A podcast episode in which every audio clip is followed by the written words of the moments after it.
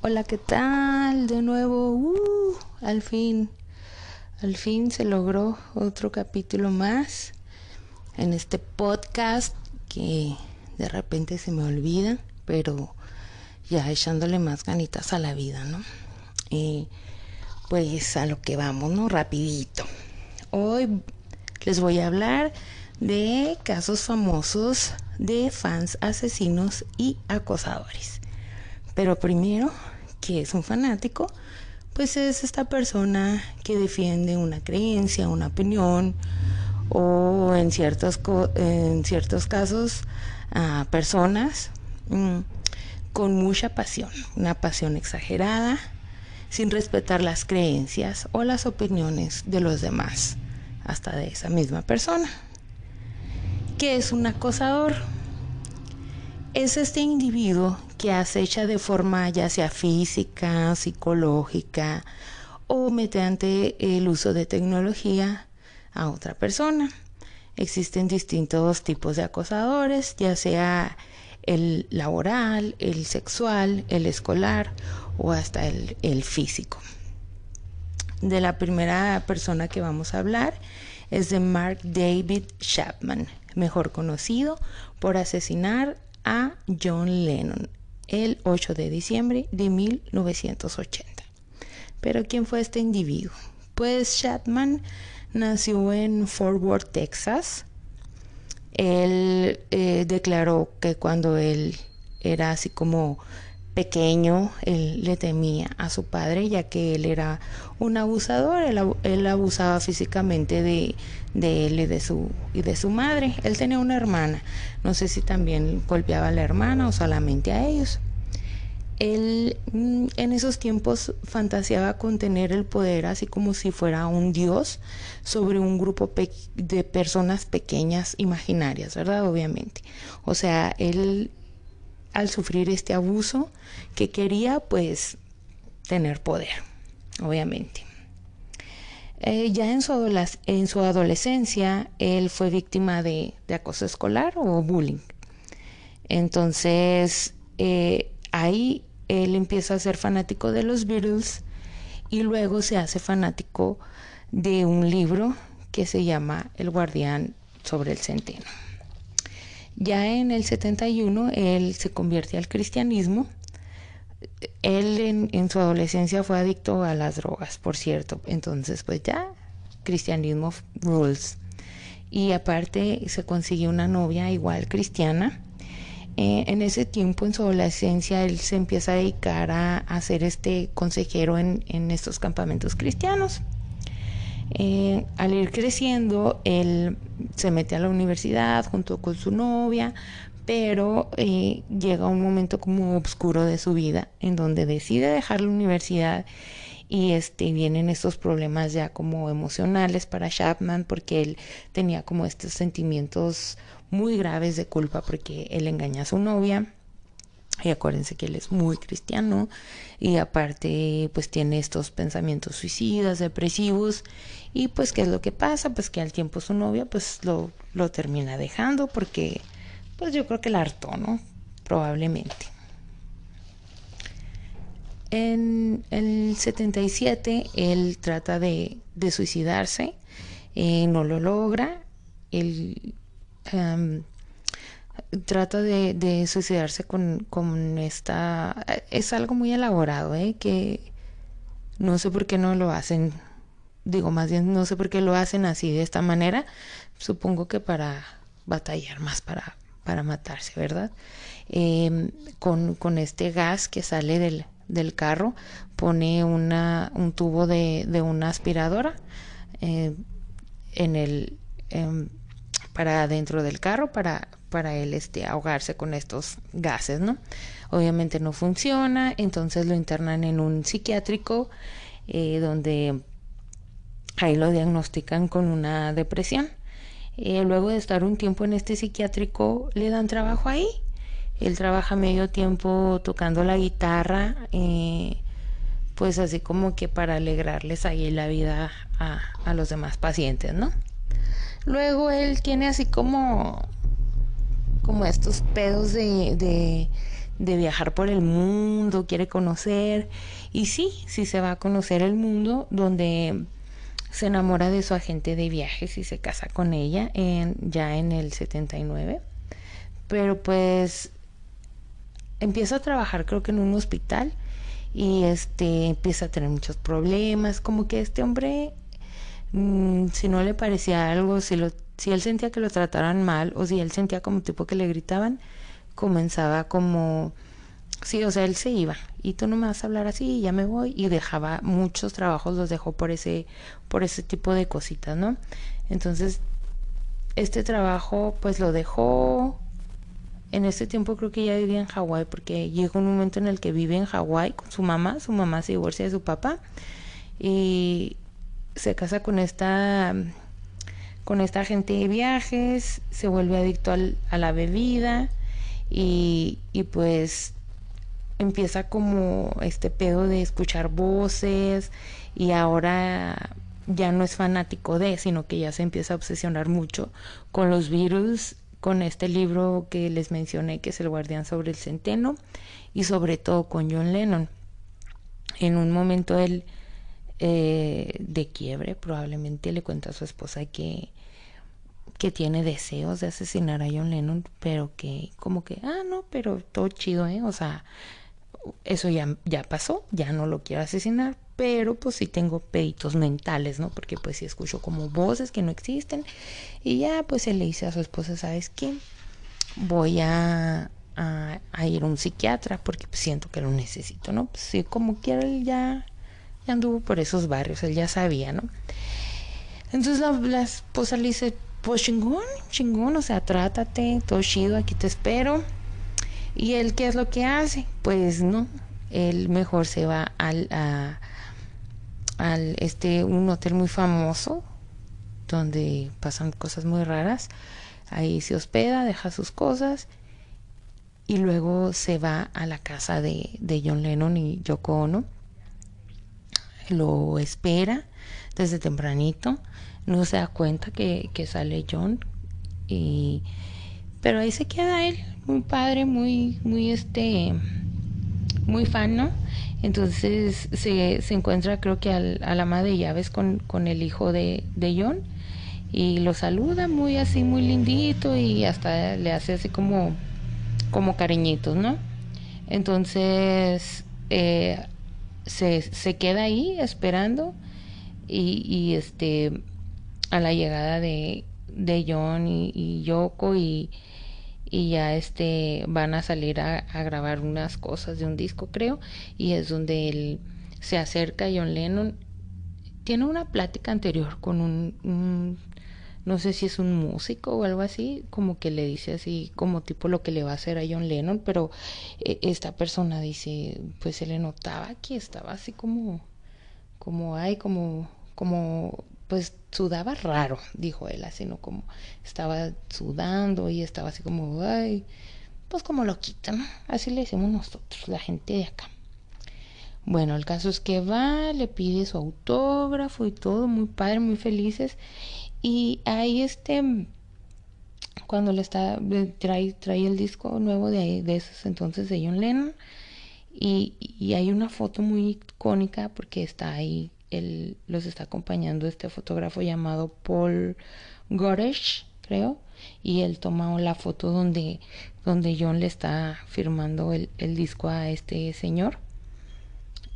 Y ya, pues se van, ¿no? Se van el Lennon y la ONU a grabar y todo, y ya como a las 10 de la noche se regresan a su casa, todo chido, y es donde Shatman ya se acerca a ellos y es donde le dispara varias veces a John Lennon.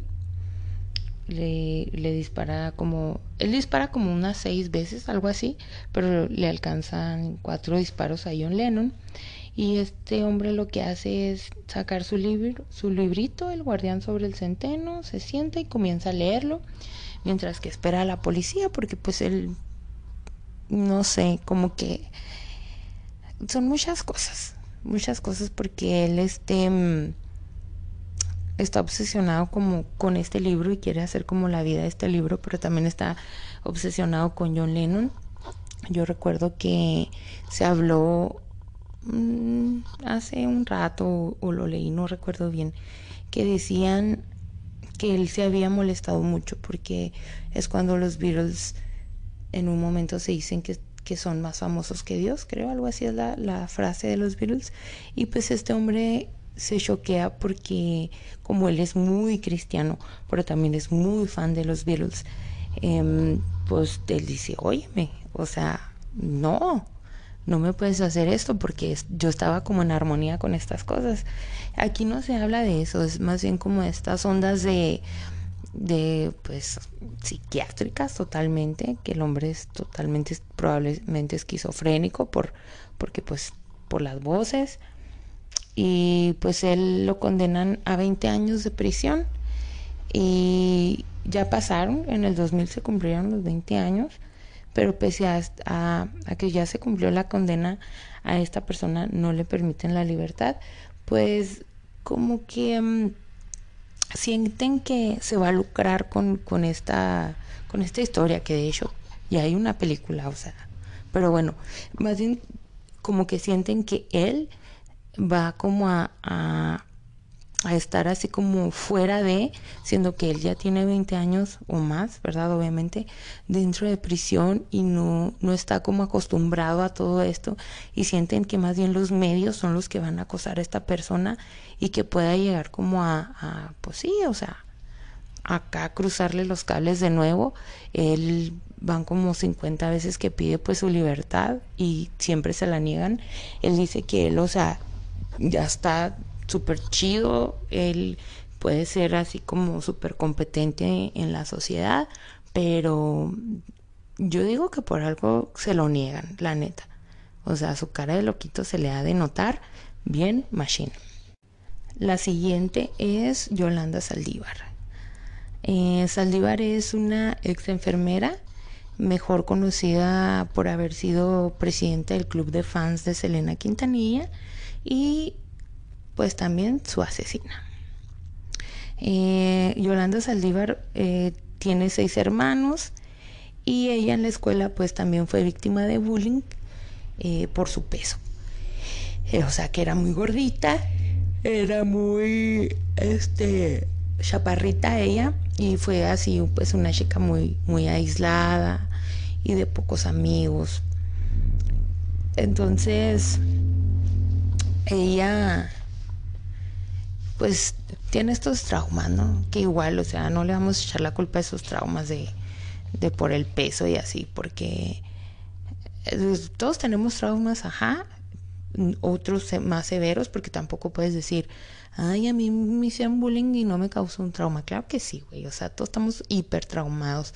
O sea, recuerden que la primaria, eh, aparte que, bueno, siempre somos seres horribles siempre, o sea, no se nos quita el como lo que pasó me pasó hace poco, o sea, pones una pones un meme, ok, entiendo es un meme que dice ay, que veo feo a la gente que, que me habla por mi segundo nombre, o sea, porque es verdad y quien me conoce no no me agrada mi segundo nombre, jamás en la vida me ha gustado que me lo digan no le permito a la gente que me lo diga, de hecho la poca gente que me lo dice es pues por sus huevos, realmente no porque a mí me guste. ¿Y qué, qué me ponen estas personas? Claro, me escriben mi segundo nombre. Y es como, güey, o sea, estoy diciendo algo que, que, me, que me encabrona, que me emputa, que me disgusta. ¿Y qué es lo que haces? Ay, claro, lo hago porque jajaja, ja, ja, qué divertido. Entonces, si a esta edad somos personas horrendas y no respetamos eh, lo, lo, que piensan los demás o lo que quieren o lo que les disgusta a los demás, pues estando pequeños muchísimo menos, ¿no? Entonces, probablemente Yolanda a lo mejor ni siquiera era tan gordita, probablemente ni siquiera era fea, probablemente, porque pues tampoco me puse yo a ver como que sus fotos, o igual y sí, pero pues yo siempre he dicho, siempre hay un roto para un descosido. El caso es que, que pues sí, o sea, en la primaria te bulean hasta pues por tener los ojos verdes. El otro día yo estaba, me, o sea, no el otro día, hablando el otro día en, mexicano, es el otro día puede ser hace un, año, ¿no? Pero sí me puse yo a pensar en que viendo mis fotos, ¿no? Tanto de primaria como de secundaria y es como, what the fuck, güey, o sea, eh, aparte que en primaria todos somos horribles, ¿eh? Y todos tenemos una cabezota, primero que nada.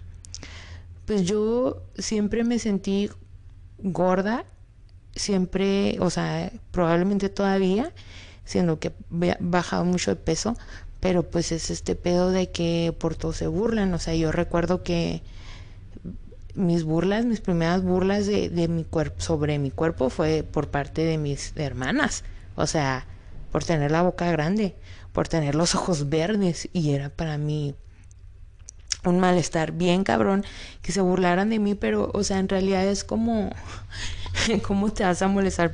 O sea, mi boca está preciosa y mis ojos ni se digan, pero pues claro que sea es como te pueden decir que estás alto, que estés chaparro, o sea, que estés blanco, de lo que sea, o sea, como cuando te dicen quiere llorar, quiere llorar, o sea, es este pedo social que así te lo diga uno o así te lo digan 20 cabrones y te lo repitan y te lo repitan, es como, oh, o sea, sientes un ataque, obviamente.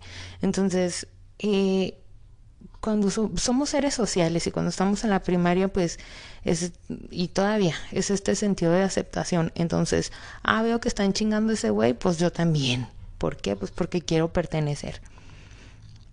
Entonces, pues por eso hay muchos niños aislados, por eso disparan en las escuelas en el Chuco. El otro día hablé de eso, o sea, el otro día, ya saben, hace un chingo, hace un mes. Y pues no, ya mi Yolis, ya este, pues entra a la universidad y estudia para hacer este, saca su licenciatura en enfermería y ya al salir de, la universidad ella pues ya se obsesiona con la pérdida de peso. Em, ella adopta a tres niños, una de ellas es su sobrina, no investigué por qué, porque pues tampoco de por sí duró 15 mil horas. Y ella pues nunca se casa, ¿no? Pero ella sí decide adoptar a sus hijos, entonces ella mm, comienza, de hecho le va muy bien ¿eh? de enfermera, comienza a trabajar de enfermera y todo, pero ya después eh, tiene unos pedos con un dermatólogo, él la, pues la demanda, porque él dice que ella le, le, le estuvo robando varias lana, ¿no? Le estuvo haciendo como fraude o algo así. Y pues el pedo no llega, no llega a juicio, ellos este pues allá tuvieron sus arreglitos fuera de los juzgados, no sé cómo va, pero pues ya no pisó la cárcel. Lo que pasa es que después sí la sentenciaron este por no pagar un préstamo estudiantil, que allá en el Chuco se utiliza mucho cuando estás en la uni, eh, porque pues pobres todos, ¿verdad? Y todos queremos ir a la uni. Y no, o sea, lo he visto en, en algunas, algunas universidades de aquí. La verdad no es nada barato y este, pues, o sea, si no te están cobrando, no, es una beca. No, porque, o sea, no te están cobrando en el momento en el que estás estudiando. Pero cuando terminas de estudiar es como, ah, ahora sí, cabrón, ponte a trabajar porque nos debes los cuatro años o cuatro años y medio que estuviste en la, en la carrera, ¿no? Entonces, esta morra, pues sí debe como sus siete mil dólares, la neta sí es una cantidad ya no supe si estuvo en la cárcel, si, bueno, el convenio y todo ese pedo, pues no sé, ¿verdad? Pero el caso es que ya desde ahí empezó a delinquir nuestra Yolis Saldívar. Pues ya no, ella ya como que se harta un poco de, de este pedo de la enfermería, no sé, tal vez de robarles ahí, o yo qué sé, ya, ya estaba muy quemadita mi Yolis. Ella empieza como, como a encantarse, ¿no? Con la música tejana. En ese tiempo la música tejana era así como el top, no el máximo. Entonces ella eh, es fan de, de, una chica que se llama Shelly Lares, entonces ella quiere hacer un club de fans y en ese entonces pues no es tan fácil como en este entonces, ¿verdad? O sea, antes no había celulares, no, no había como internet o así como para hacer tu club de fans. O sea, antes sí eras un fan de Hueso Colorado literal, de que, de que pues sí, o sea, no llegabas al, al, al estoqueo, pero sí eras como un bien fanático de que, ay, busco en las revistas, este, escucho en la radio dónde va a estar y me voy en mi carro hacia esa ciudad, chalala. Y pues acuérdense que pues si es música tejana, pues el Tex-Mex estaba pues en Texas, ¿no? Esta morra estaba en Texas y pues mi Selena era de Corpus Christi, que también es en Texas. Entonces, bueno, el caso es que ella le, habla al papá de, de, esta morra Shelly Lanes y le dice, oye, ¿qué onda? Porque antes como, como hacer un club de fans era como como pues como un trabajo casi casi no o sea es ahorita yo creo todavía menos pero pero una persona que tiene el club de fans sí tiene como como más este acercamiento al artista y, y pues sí, sí se vuelve como parte ahí importante porque pues generalmente son personas que, que están ahí con el artista desde que sus comienzos y ya te la sabes, ¿no? O sea, bueno, ya te la sabes si eres artista, si no, pues estás todo pendejo. Bueno, el caso es que ya, este, el papá le dice, ¿sabes qué? Ahorita no, gracias, porque nada más vamos a trabajar con la familia. No, nosotros no aceptamos gente extraña y me estoy refiriendo a que ella solo le dijo que quería hacer solo el club de fans, nada más. Así que, o sea, en esos tiempos el, les digo, el club de fans era club de fans y no mamadas. Entonces, pues ya se nos agüita mi Yolanda y los amigos le, le hablan sobre sobre Selena Quintanilla, le dicen, güey, Selena la está súper rompiendo, o sea, ahorita es la que anda dominando los Tejano Music Awards, que en ese entonces, les digo, la música, el Tex-Mex era como, wow, el boom, eran los pinches reggaetones y correos tumbados de ese tiempo, o sea, súper, súper, o sea, pues sí, era lo de, lo de en ese entonces, ¿no? Y pues para que hubiera unos unos premios solo para esa música. Entonces ya mi Saldívar dice, oye Simón, si me gusta, porque primero era como, ah, no, ni la topo, ¿no? Esa muchachita, no, casi no la escucho. Y ya dice, no, morra, neta, escúchala. Entonces ya ella escucha la música de Selena y obviamente ella se enamora de esa música y ¿qué hace? Pues obviamente que le habla al papá de, de nuestra superartista, la neta yo la amaba, pues le habla al, al señor Abraham Quintanilla Sr. y pues igual que el papá de la, de la otra morrita, de la Shelly Lares, le dice, oye, a ti te andaba buscando. ¿Te gustan los riesgos? Y el señor le dice, ¿qué pasó? Y ya le dice, oye, es que la neta, pues yo aquí súper fan de, de, de tu hija, quiero hacer un club de fans aquí en San Antonio, que es donde vive en ese tiempo Yolanda Saldívar y, y ya pues el, el señor como siempre fue así como de que claro yo a mi hija este la voy a hacer lo más grandísimo del mundo le dice Simón Simón yo acepto que tú hagas un club de fans en San Antonio Texas y la Yolis hace el, el club de fans y es la mayor fan. De hecho, hasta eso que, o sea, se mueve mi Yolis, hace un gran club de fans. Es como que eh, reconocido como el mayor club porque tenía así de que es como cinco mil miembros, ¿no? Y ella se hace tan cercana a la familia que comienza de hecho a, a trabajar con Selena, porque Selena saca en ese entonces, pues como es el boom ella, empieza a sacar que sus tiendillas de ropa, su marca y todo el pedo. Y la Yolanda se vuelve gerente de, de las tiendas.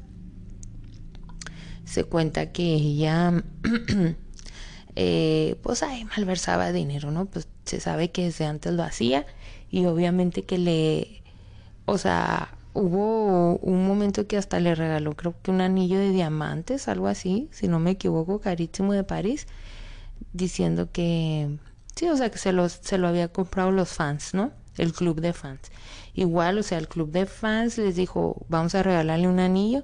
Ellos le dan el dinero. Ella se chinga el dinero y lo compra con, con, con las, las ventas de las tiendas, para que me entiendan, porque van a decir, qué pendejano, pues sí, si le está diciendo compren un anillo y le compró el anillo, pues ajá. Pero el caso es que ella hizo su super fraude.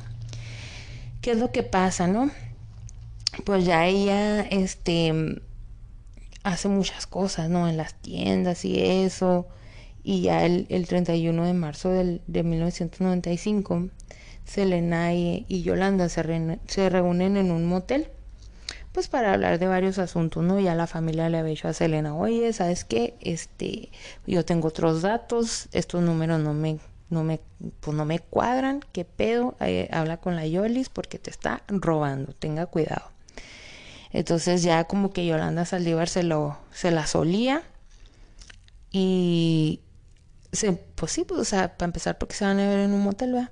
Pero pues ya se la solía y se ven, pero cuando cuando sea cuando le habla, no sé quién le habla a quién la neta, pero supongo que es Elena a Yolanda, le dice, ¿sabes qué, morra? Vamos a vernos porque pues hay que hablar varias cosas. Y la Yolanda le dice, ay, sí, mi Selena, mi amiga, mi parce, mi camarada. Sí te atendería ahorita, pero sabes de que me acaban de violar. Y la Selena, pues como es toda buena, bueno era, que en paz descanse en el cielo, un besito para hasta arriba. Pues se preocupa, obviamente. Y le dice, ¿sabes qué? Vámonos al hospital, porque pues como, ¿cómo vas a estar ahí violada, no? Y se la llevan, le hacen los estudios y todo el pedo, y le dicen, ¿sabe qué? A esta seño ni la han tocado. O sea, no tiene signos de haber este, sido abusada de, de ninguna manera. Y pues Selina se espera hasta llegar otra vez al motel que yo digo, ¿pa' qué? Si ya te lo dijeron en el hospital, pues ahí reclámale a la señora, o sea, reclámale donde haya gente, güey, no, no te vayas ahí al motel, ahí donde no, donde no hay nadie. Bueno, o sea, sí hay, pero no en el cuarto. Entonces, pues se van al cuarto del, del motel de esta señora y, ya Selena se nos pone brava y le dice, óyeme, óyeme, pues a mí me dijeron que tú me estabas robando y ya varios tiempo, ya varios años, porque duró varios años Yolanda Saldívar ahí. Y este, y pues, ¿qué pasó? ¿Qué está pasando? Y la Yolanda dice, no, ¿cómo crees? Yo, o sea, no. Entonces como que se empieza a poner nerviosa y empieza a llorar porque pues aparte, como que pues mentirosilla compulsiva, ¿no? O sea, si te atreves a decir que te violaron, pues por ahí va, ¿no? La elocuencia. Entonces ya, ya, o sea, sabes que ya estás descubierta, ¿no? Ya, este, te atraparon en el acto y está, yo, yo supongo que se puso nerviosa, no sé, algo, algo acá, medio acá, y ya saca ella, saca un revólver y al ver el, revólver, obviamente Selena se asusta, pero pues acá Agil cuelga se la dice, chinga tu madre, o sea, ya me voy. Sale corriendo, pero a, a eso que Selena se voltea para salir corriendo, la Yolanda le dispara por, es, por la espalda y mi Selena toda warrior todavía. No, en este dato, miren, yo no, no estoy muy segura, pero igual no me crean no sé si salió caminando o si salió arrastrándose, pero pues la Yolis le dispara así como que al, como en el pecho, hombro, por ahí como por corazón, no sé. Caso es como que le chinga una arteria, pum y se me empieza a desangrar mi seleno. Pero digo, toda Warrior llega, llega acá este a recepción y, y así como, como sus últimas palabras, bien triste la neta. Le dice, le dice al, a la persona de recepción, Yolanda Saldívar, este, cuarto 158. Obviamente en inglés, porque mi Selena, pues ya saben, México-americana, ¿no? Room 158, algo así. Entonces, eh, la Yolis, pues se nos pone más loca, ¿verdad? No loca, más loca. ¿Y qué es lo que hace? Eh, se va Dice a la madre, ¿qué estoy haciendo? ¿Qué hice? Se va con su revólver, se mete a su camioneta, le empieza a perseguir la policía. Y creo que en un estacionamiento, pues ya la detienen y ya le dicen, mija, o sea, ya, vámonos a la chingada. Y ella dice, no, es que yo me voy a matar y ella duran varias, varias horas, y como nueve horas, este, pues convenciéndola de que no se mate, que la chingada, y ella estaba así muy, muy llorando, muy, muy asustada, y, y ella pues jurando, ¿no? Que, que ella no, no quiso matar a Selena, que eran best friends forever, que ella, este, pues se le soltó ahí el disparo que ella no quería, y, y pues la neta es que ya en el juicio nadie le creyó. O sea, si así es como Simón, si te creemos, pero pues para que no te mates y para meterte a la cárcel, ¿no? Porque, o sea, punto número uno, ¿cómo te vamos a creer, cabrona? Si los testigos dicen que cuando tú le disparas a, a, Selena y ella va hacia el, hacia el este mm, ah, con, con la recepción, hacia la recepción, tú la vas persiguiendo, morra. O sea, porque qué querías? ¿Asustarla? No, ¿verdad? Porque ya la habías disparado. Segundo, eh, güey, ¿eres enfermera? O sea, si te tuviera como disparado el, el revólver, así como de, ay, chingado, ah, perdón. Porque, o sea, es Texas, güey, sabemos, sabemos, ya eh, lo hablé el capítulo pasado, güey, o sea, todos tienen pinches armas como si fueran dulces, obviamente que, que mi Yolix, obviamente iba a tener un arma. Entonces, bueno, pues si se te hubiera disparado así nomás porque sí, pues tú eres enfermera, amor, y no eres una tecnicucha, o sea, licenciaducha, sí, en enfermería, pero no tecnicucha. O sea, es de que, ah, se me disparó y sabes qué, morra, acá yo me viento mis, mis cosas de enfermera, ¿no? Y, y te salvo tu vida, porque, o sea, mi warrior de Selena hasta recepción, hasta recepción y todavía con su poquito aliento que ella tuvo, todavía dijo, fue esta pichi vieja. Y pues el caso es que hasta eso, que a, la Yolix le, le, dan cadena perpetua. ¿Qué significa eso? Pues que va a estar encerrada para toda la vida pero con derecho a libertad condicional. ¿Qué quiere decir esto? Pues que ella puede ir a hacer la llorona ahí con, con unas personas y decir, güey, yo estoy bien arrepentida, mira, ya cumplí quién sabe cuánto año aquí, ya déjame salir, yo ya me voy a portar bien, yo ya no voy a matar ningún artista, pero no, no, bueno, no sé si, si haya ahorita bueno, anteriormente se haya pedido como la libertad condicional, pero creo que tiene derecho hasta el 2025 de pedirla. Pero, chisme, ¿no? Chismazo, porque aquí uno es chismoso. Para eso hace podcast, para chismear. Por eso resalta que dicen que la Yolanda Saldívar, si llega a pisar como una cárcel de mínima seguridad, una federal así, o, X la calle, a la Yolanda se la van a chingar. Porque así como ella fue bien fan de, de Miss Elena, pues habemos, y, y, todavía habemos mucho fan de ella. Entonces se dice que, que, acá a mi Abraham Quintanilla le han mandado cartas de, de reclusas y ex reclusas diciéndole, güey, si tú me das permiso, yo me la chingueteo, porque pues no se vale, no se vale. Y, o sea, la Yolis está súper amenazada de muerte forever en la vida. Entonces, pues, ahorita creo que ya tiene como 30 años en la cárcel, medio aislada, que pues mira, aislada ya estaba la ñora, ¿no? Y, y pues quién sabe cómo le vaya, pero de que de que la odian, la odian. Yo creo que, o sea, entre ella y la Panini, ahí van, ¿no? Ahí van dándose chingazos. El siguiente es Andrew Phillips Cunanan, eh, mejor conocido como Andrew Cunanan, y pues él fue em, un asesino itinerante que mató a cinco personas y entre ellas eh, mató al diseñador de modas Gianni Versace. Cunanan nació en California, él es de origen filipino-italiano, su papá era filipino, su mamá italiana, y este, pues se dice que él en su escuela era, no te pases, súper brillante, él pues así súper hablador, súper inteligente, ¿no? O sea, tenía pinche Cuba acá altísimo de 140 y no sé qué, creo, algo así, no me acuerdo todo chido, ¿no? Con él. Muy lindito, muy lindito. Luego ya de adolescente, pues cambia el pedo, ¿no? Pues, ¿qué pasa? Pues como, pues, mira, crisis de adolescentes, güey. Entiendo eso, ¿verdad? No, no tanto lo que hizo, pero entiendes esto es que cuiden a sus adolescentes, güey, cuiden a sus adolescentes, porque también nosotros no nos acordamos que de adolescentes sufrimos todo, todos sufrimos, pero ya saben, horribles personas, ¿no? Que somos. Bueno, pues ya el de adolescente que se vuelve un gran mentirosillo, con tendencias a la fantasía y a crear historias sobre su familia, porque es de estas gentes, y yo conozco varias gente, hasta de aquí del pueblo, ¿eh? Varias gente muy mentirosa, que también dices, güey, ¿dónde vives? O sea, la casa que tú me dices dónde vives, pues no es, güey, porque nosotros sabemos dónde vives allá unas amigas si se acordarán de esa persona que yo hablo, muy raterita. Y es que como son estas tendencias, ¿no? También pues por parte de, te digo, de esta fantasía de querer ser, de querer pertenecer, de querer ser más. pues este morro, yo digo, ¿verdad?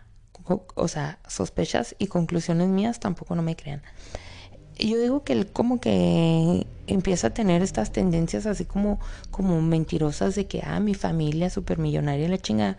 Porque su papá estuvo en la guerra de Vietnam y luego regresa y empieza como, como a tener, o sea, a manejar mucha lanita. El peor es porque pues el señor está haciendo acá, pues sus trancillas, ¿no? Como todos. Y, luego, pues ya lo van a lo van a atrapar y el señor dice, "Ay, con permiso, ya me a ir a las Filipinas. Me valen ustedes, ¿eh? hijos y esposa." Y se va ¿no? a la chingada señor y este morro yo creo que estaba como en una escuela acá. Bien, pero como pues ya no tenía lana. Pues yo digo que por eso eran como estas tendencias a, a decir, no, si nosotros, mucha lana y chalala, chalala, ¿no? Pues ya él eh, crece, ¿no? Crece y, y este, pues se queda con su mamá y su mamá como siempre también le está ahí predisponiendo y diciendo que él siempre va a ser superior al resto de los demás, que él siempre va a como a brillar en sociedad, pero pues el pez que no le dijo cómo, güey. O sea, le dijo, tú te mereces todo, tú eres todo, y supercampeón y la chingada, y él es como Simón. Eso tampoco está bien, chavos. Mm. Bueno, el caso es que em, resulta que él es homosexual su mamá no sabía y se entiende, ¿no? O sea, son los ochentas. Y cómo, cómo pasa que su mamá se entera y él, este, como que la avienta y como que le quiebra un, un bracito, creo. Y ya es ahí como que, pues en el hospital o no sé, pues le hacen un estudio, güey, un estudio y el estudio psicométrico dice, ¿sabes qué?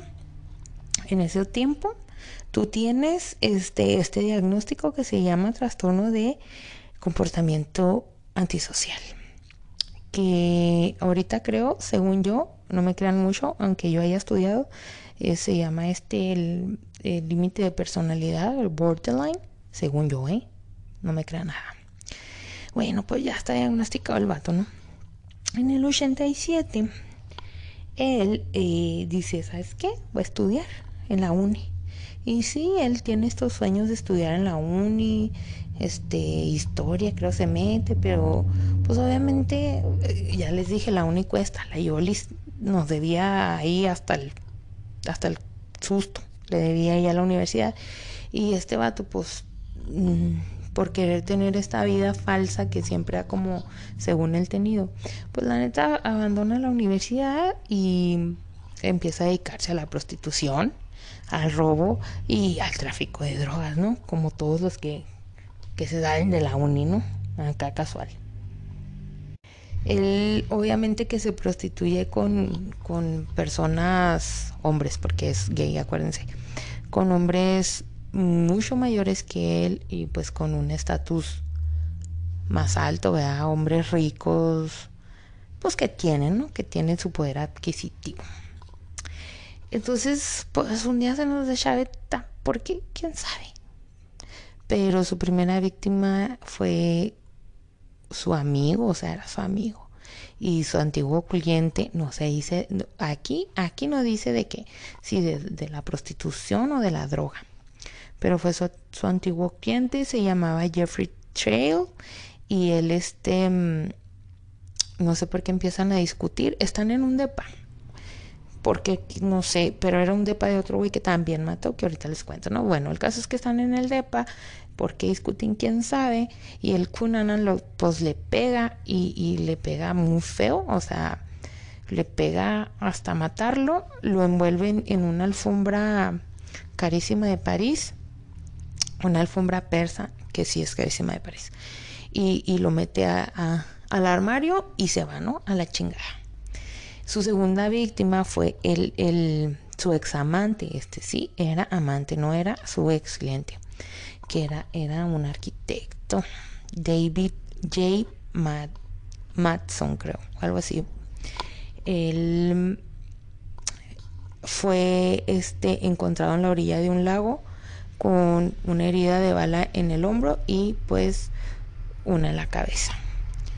Esto fue en Minneapolis y es, ya cuando ven que es este señor David Matson y encuentran el, el cuerpo de este otro señor eh, que ya se me olvidó el nombre, Jeffrey Trail, dicen, ah, estos güeyes, o sea, su asesino debe estar así como, pues sí, como unido de algo de ustedes, porque, pues, ¿cómo vamos a encontrar un cuerpo en, en, el depa de esta otra víctima? ¿Sabes cómo? Ya, ok, bueno.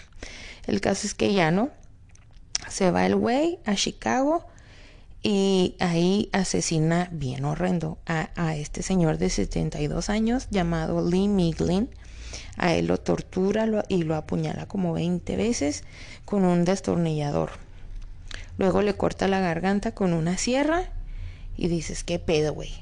Eh, de este señor no dice si eran conocidos o qué pedo. Probablemente yo digo que como que a lo mejor fue su cliente o andaba por ahí queriendo algo y el caso es que pues le robó sus pertenencias, le robó su carro y se fue a la chingada, ¿no? Llega la esposa de este señor muerto porque el señor la tenía que recoger en el aeropuerto, pero el señor no va porque está muerto, ¿verdad? Entonces llega la señora así como que, óyeme, pues, ¿por qué no fuiste? Y lo llega a su casa, ve que está abierta la casa, ve que faltan un chingo de cosas, y pues no hay al marido, que no está el carro, y ya pues le habla a la policía, y a la policía lo encuentran en, la cochera, así súper horriblemente asesinado, ¿no? Entonces ya este, el, e, este vato, el Cunanan, se va a Nueva Jersey, donde ahí asesina a un vigilante de, un cementerio. El señor se llamaba William Reese, eh, aparentemente para, para robarle su, su camioneta y dejar el carro del otro señor ahí. O sea, este güey como que dice, tengo que huir de la policía, que sí, porque ya la policía pues le está haciendo el rastro, ¿no?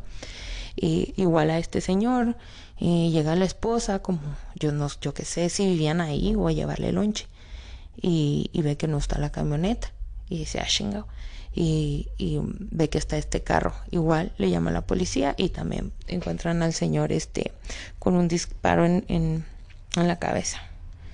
Entonces eh, lo están buscando, ¿no? Al Cunanan. Él se esconde dos mesecitos muy padres allá en las Floridas. Y el 15 de julio de 1977, de, perdón, 1997, eh, asesina a Gianni Versace.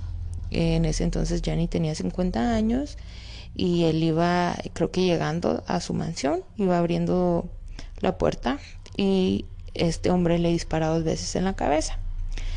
luego sale huyendo, un testigo lo ve, lo persigue, pero no lo alcanza. Ocho días después, eh, este hombre se suicida de un disparo en la cabeza. No se sabe exactamente por qué lo mata, pero se dice que él eh, en su deschavetamiento, ¿no? En, su borderline, en su trastorno. Acuérdense que él quería como estas riquezas, por eso también como que andaba en estos pedos con estas, porque él se mantenía acá como en estos antros caros, con esta gente rica, ¿no? O sea, pues con poder adquisitivo. Esos eran sus clientes porque pues era la vida que él quería. Entonces el FBI dice que, que Versace y Cunanan se conocieron siete años antes de que lo matara. Entonces como que el, el se queda con este pedo de que em, tengo que vengarme de estos gays ricos, ¿no? Porque yo soy pues pobre. Ellos lo tienen todo, yo no tengo nada. Y que más bien por eso mata al Gianni. No sabemos si sí, si no, pero pues bueno. Igual el vato ya dice, tampoco, tampoco soy un ser de que va a ir a la cárcel. Y por eso también pues, pues se suicida. Luego, ya ahora vamos a hablar de unos casos también muy interesantillos, no sé si los conozcan, son los llamados eh, Sasen, creo que así se pronuncia, Sasen. Estos son los fanáticos también así súper acosadores de, de estos grupos surcoreanos. Estos grupos surcoreanos generalmente se les llaman los de K-pop. Eh, tienen sus, sus acosadores, pueden ser hombres, pueden ser mujeres. Y igual pueden ser a, este, a estos grupos enormes de, de, de idols, se les llama. Eh, ya sean artistas, cantantes, raperos, no sé. Este, creo que también actrices y actores, no estoy muy segura. Pero ¿qué hacen los Ascengs? Bueno, ellos se dedican a invadir así totalmente el espacio personal de, sus idols. Em, pueden conseguir todos sus datos, o sea, número de teléfono, su correo privado, hasta su, su dirección de, de, su, de su casa, dirección privada. Em, casi que 24/7 trabajan para, para hacer esto, para acosar a sus idols. Las cosas graves que hacen es meterse a sus casas, robarles sus cosas, vender sus cosas por internet, vender sus, sus, este, sus, este, sus direcciones o sus correos o sus teléfonos a otros assets eh, para, pues sí, pues para seguirse financiando sus, sus loquencias, ¿no?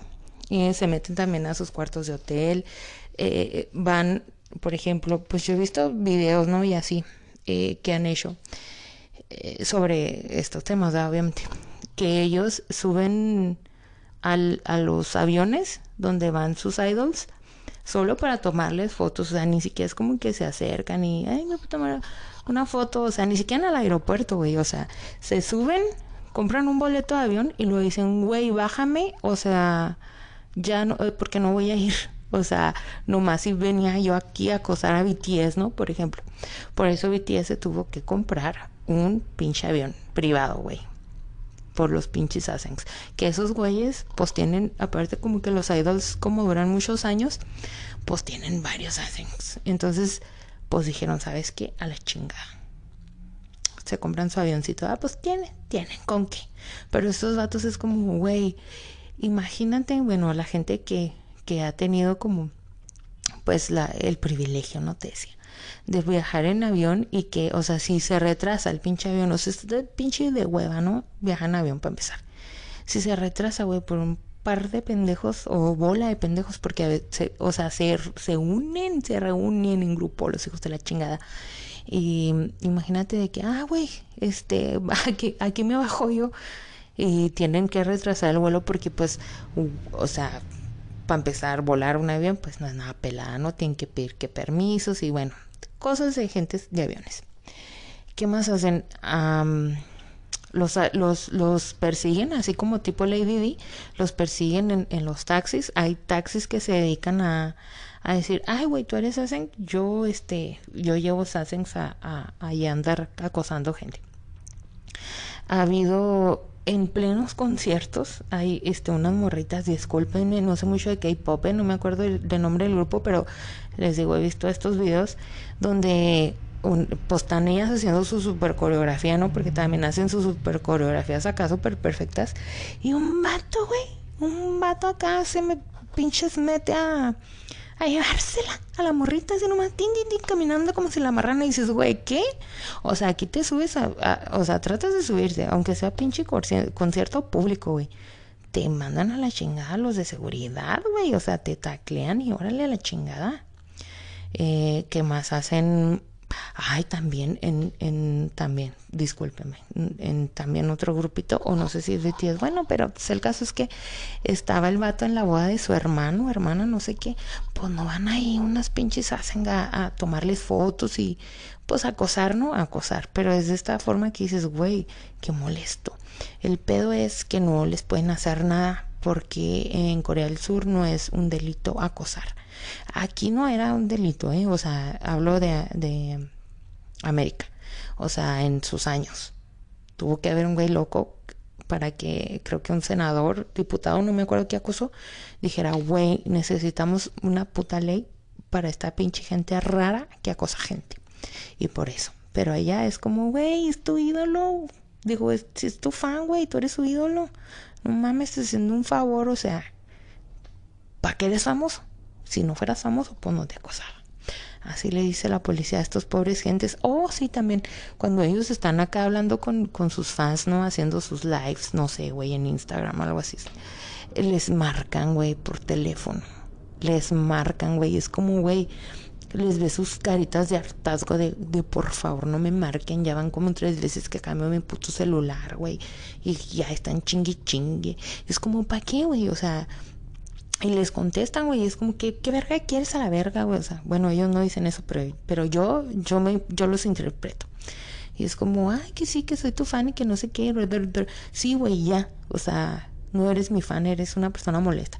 De hecho, ha habido, o sea, pues ellos son fans, ¿no? Y dicen, ay, aquí haciendo mi live, acosando a este güey, ¿no? Tomándole fotos sin su consentimiento, porque em, saben en qué hoteles están, digo, se meten a sus cuartos de hotel o, o, se, o buscan así como eh, pues donde queda la ventana para que se vea este güey y les toman fotos y o te digo que están haciendo acá sus envíos y mira aquí cómo acoso este güey y pues las fans sí les les pues si les gritan que pinches qué te pasa que estás loco loca qué te pasa Hubo otra morra que también ella iba llegando, esa parece película de terror, ella iba llegando a su a su edificio, pues allá tú sabes, está así como la modernidad bien cabrona, en vez de llave pues tienen acá su clave y ve que, que hay un bueno pues ahí en la orilla. Y ella llega del, del y de la peda y pues se mete, ¿no? Pero este ve que el vato trae un, un paraguas y que, y que no la deja, güey. O sea, entra y empieza a, caminar tras de ella y ella este dice a la verga si me o sea si me si me voy en el pinche cosa más e, en el ascensor no llego y este vato algo me hace y que se va en chinga corriendo a su a su este departamento y apenas llega pone su clavecita porque también es de clavecita y se mete y luego o sea ve como como la puerta, o sea, como la manija son así de clac, clac, clac, de que la quieren abrir. Y la morra así de que no mames a la verga. No sé a quién le habla o si le habla a alguien, pero el caso es que, que ya eh, se asoma y ve que ya se va el vato. Creo que sí le habla a alguien, o yo creo que sí le habla a sus amigos que la dejaron en el carro. Y ya este, pues nomás ellos ven que el vato se va. Y dices, no te pases de riata, güey. O sea, aquí, o sea, ¿qué, qué, qué quieren hacerles? Pero esos son los Ascenks y ahora vamos a hablar de los famosos que han sido acosados pero no asesinados pues por sus no sé si llamarlos fans la, la neta. La primera es Bjork eh, pues este caso es, famoso no sé si lo han escuchado. El, el, el chavo era mm, tenía como tipo, no sé si una enfermedad, enfermedad genética, que le, lo hacía como, como tener menos testosterona, algo así, ¿no? El caso es que el vato era como género no binario, por así decirlo, o sea, él, aparte creo que sí le afectaba hasta en sus genitales, creo que tenía pene pequeño, creo, no me crean mucho. El chavo se llamaba Ricardo López y él estaba ultra obsesionado con Bjork. Él, este, de hecho, hay videos en YouTube donde se pinta su carita de rojo, se rapa, es, pues es obesito, la verdad. Y él mm, primero dice como que él es el ángel de Bjork y que él ama Bjork. Y se dice que, que él acá como que se nos deschaveta cuando Bjork en ese entonces empieza a andar no sé si con un rapero muy famoso o un DJ muy famoso, la neta. Pero el vato dice como, no, este, tú no lo mereces, o sea, solo tengo yo que tener tu amor y tú tienes que tener mi amor, ¿no? Algo así, la neta, no sé. El caso es que el vato le manda mm, un explosivo, no sé si en un libro, y él, este, pues en su pinche obsesión, y él se graba, eh, tiene muchos videos en YouTube, creo que todavía si no están los videos, están así como gente que hace como la historia y está como fragmentitos de los videos. Y el güey eh, tiene como un, no sé si una cartulina o así enseguida y les digo así como pintadito de su carita de rojo y, y a la verga se dispara, creo que con una escopeta y se hace caca.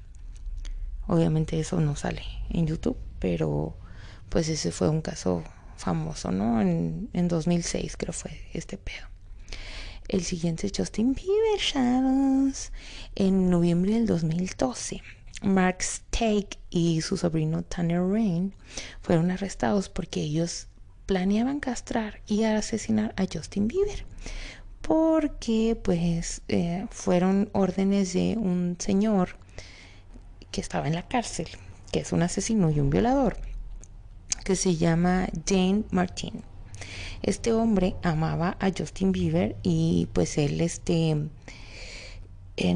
se sentía como como triste porque Justin ya había cambiado demasiado, no era el Justin y pues gracias a Dios no no lo caparon. La siguiente es Kylie Jenner.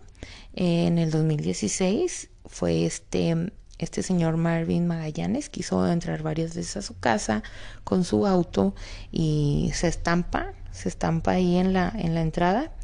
Entonces llega la policía, lo detiene y se dan cuenta que este hombre había asesinado a dos indigentes y pues fue condenado por esos crímenes. La siguiente es Taylor Swift. Ella este, sufrió el acoso de un señor llamado Julius Sandrock en 2018.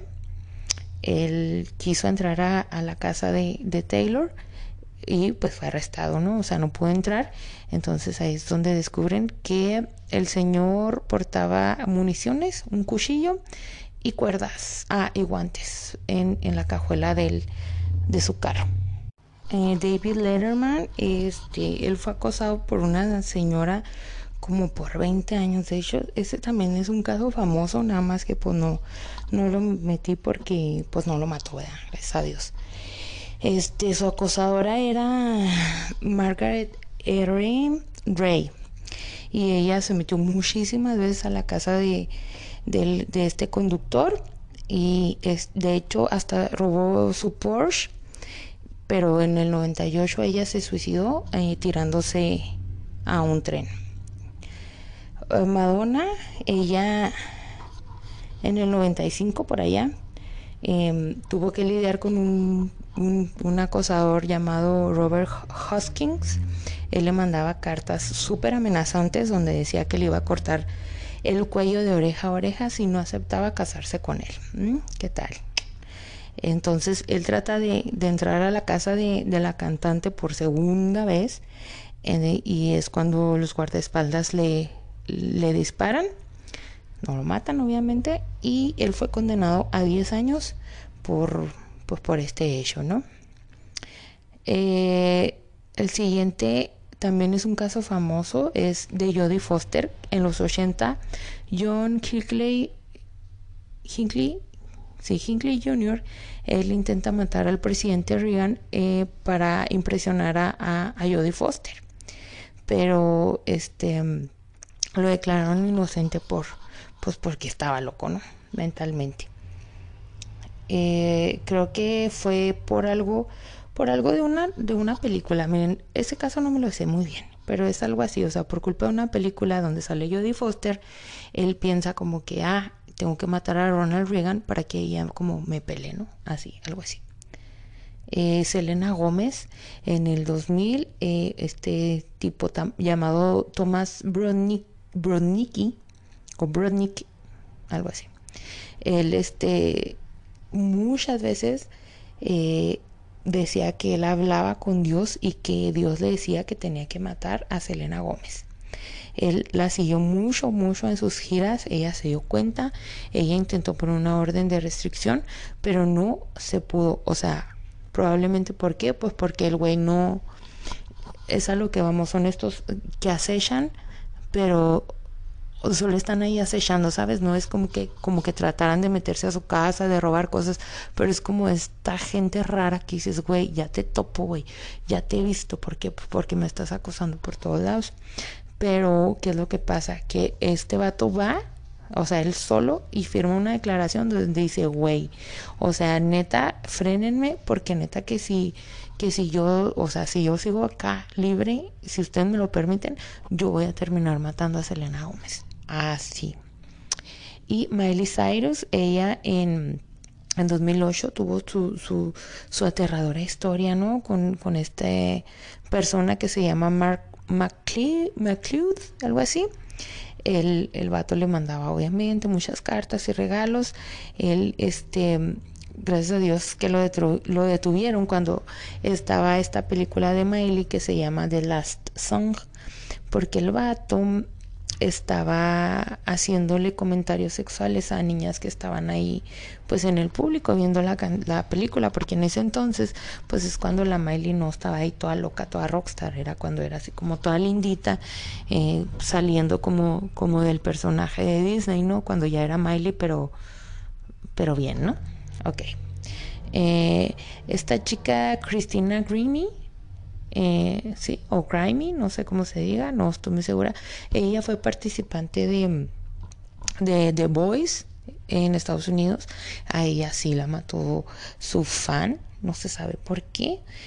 El, asesino se llama Kevin James Loybold y este, ella estaba en una firma de autógrafos y el vato llega y, y pues le dispara y el hermano de, de, la chica fue quien, quien lo taclea cuando pasa esto, y, pero él sí logró, sí logró suicidarse, o sea, sí logró dispararse después de lo que hace. Y mm, yo sí iba a hablar de otro caso, pero creo que ya se me olvidó. Bueno, como quiera, ya son muchos. Es pues de estas gentes acosadoras, acosados.